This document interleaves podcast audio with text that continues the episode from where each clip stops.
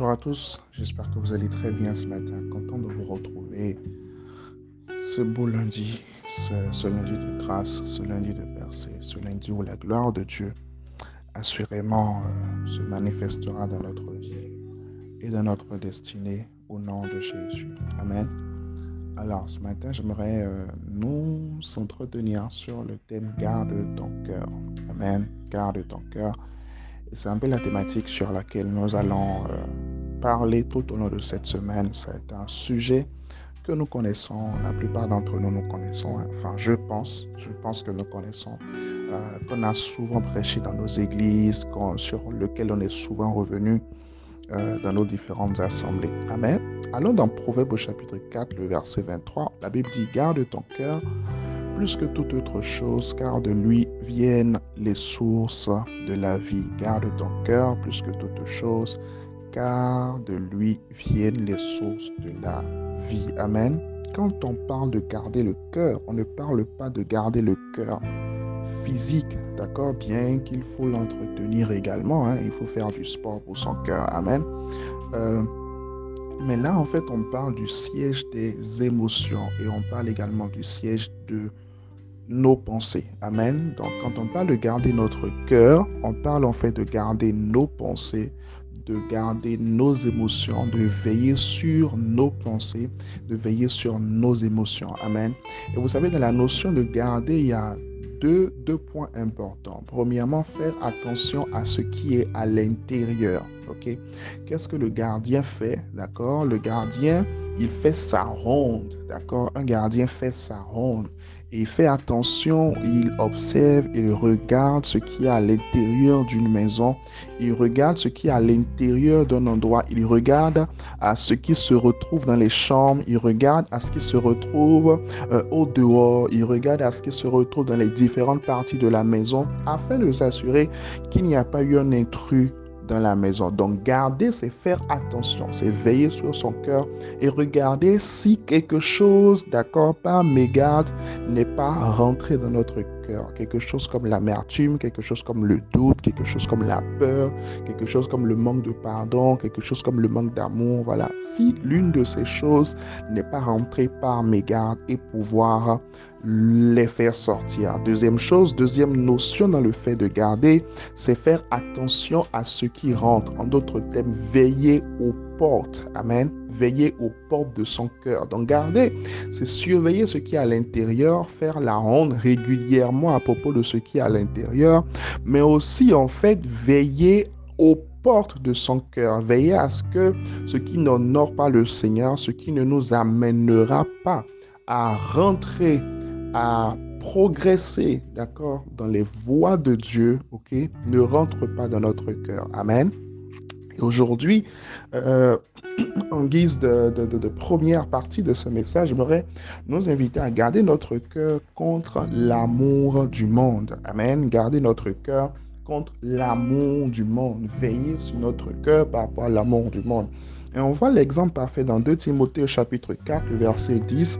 J'aimerais le lire dans la version euh, parole vivante. La Bible dit, c'est l'apôtre Paul qui parle, il dit car Démas m'a abandonné. Deux points, le monde présent a gagné son Le monde présent a gagné son cœur.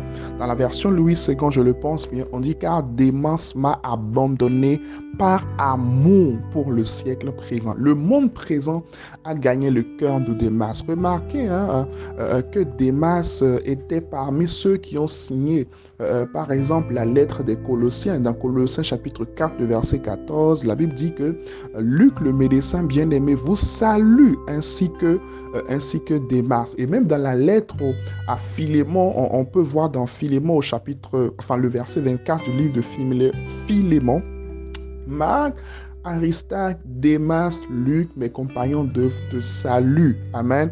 Donc c'est euh, surprenant de ce qu'une personne qui au début était un compagnon de Paul, une personne qui au début avait une telle foi, avait une telle, euh, une telle assurance, avait une telle, euh, une telle force en fait, une personne qui avait un tel engagement d'accord envers le Seigneur au point de figurer dans l'équipe très très très très proche d'accord, dans l'équipe très très proche de Paul et au point même de signer, d'accord, euh, euh, des lettres de la Bible, des épîtres de la Bible, se retrouve à la fin de sa vie, ok, loin du Seigneur, ayant retrogradé, ayant rentré en fait dans l'apostasie, simplement parce qu'il n'a pas gardé son cœur. Il n'a pas gardé son cœur euh, contre l'amour des choses, des choses de ce siècle. La Bible ne nous précise pas exactement les circonstances, d'accord,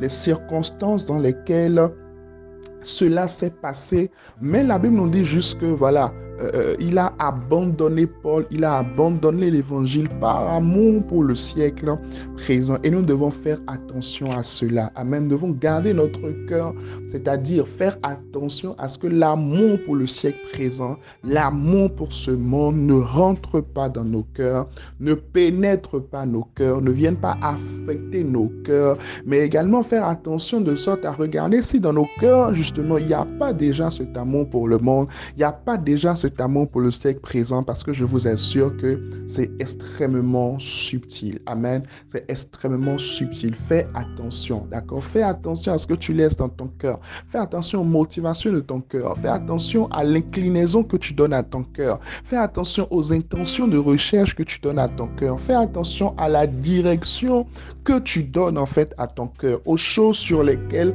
tu focalises ton attention. Et je vais finir avec Colossiens chapitre 3, le verset verset premier qui nous dit justement ce qu'il faut faire pour pouvoir euh, garder notre cœur, d'accord, de l'amour du siècle présent. Je vais le lire dans la version parole vivante. La Bible dit, du moment donc que dans la communion avec le Christ, vous êtes ressuscité à une vie nouvelle.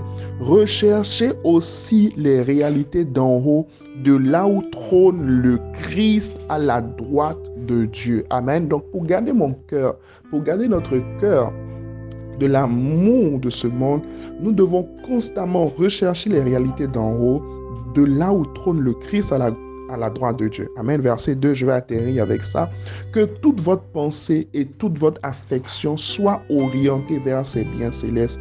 Ne vous attachez pas aux choses de la terre. Amen, amen. Que le Seigneur nous aide, que le Seigneur nous aide par son esprit à pouvoir garder notre cœur de l'amour de ce siècle présent, à pouvoir garder notre cœur de l'amour de ce monde, à pouvoir garder notre cœur de l'amour des choses de la terre. Nous devons gagner le monde, mais nous ne devons pas nous laisser nous gagner par le monde. Je répète cela, nous devons garder le monde, nous devons gagner le monde, pardon, mais nous ne devons pas nous laisser gagner Que le Seigneur nous bénisse. Nous écrivons tous ensemble.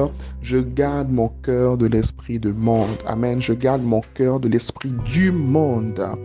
Amen. Que le Seigneur vous bénisse. Grâce sur grâce, percée sur percée, faveur sur faveur, sanctification, consécration avec le Seigneur tout au long de cette semaine au nom puissant de Jésus. Amen.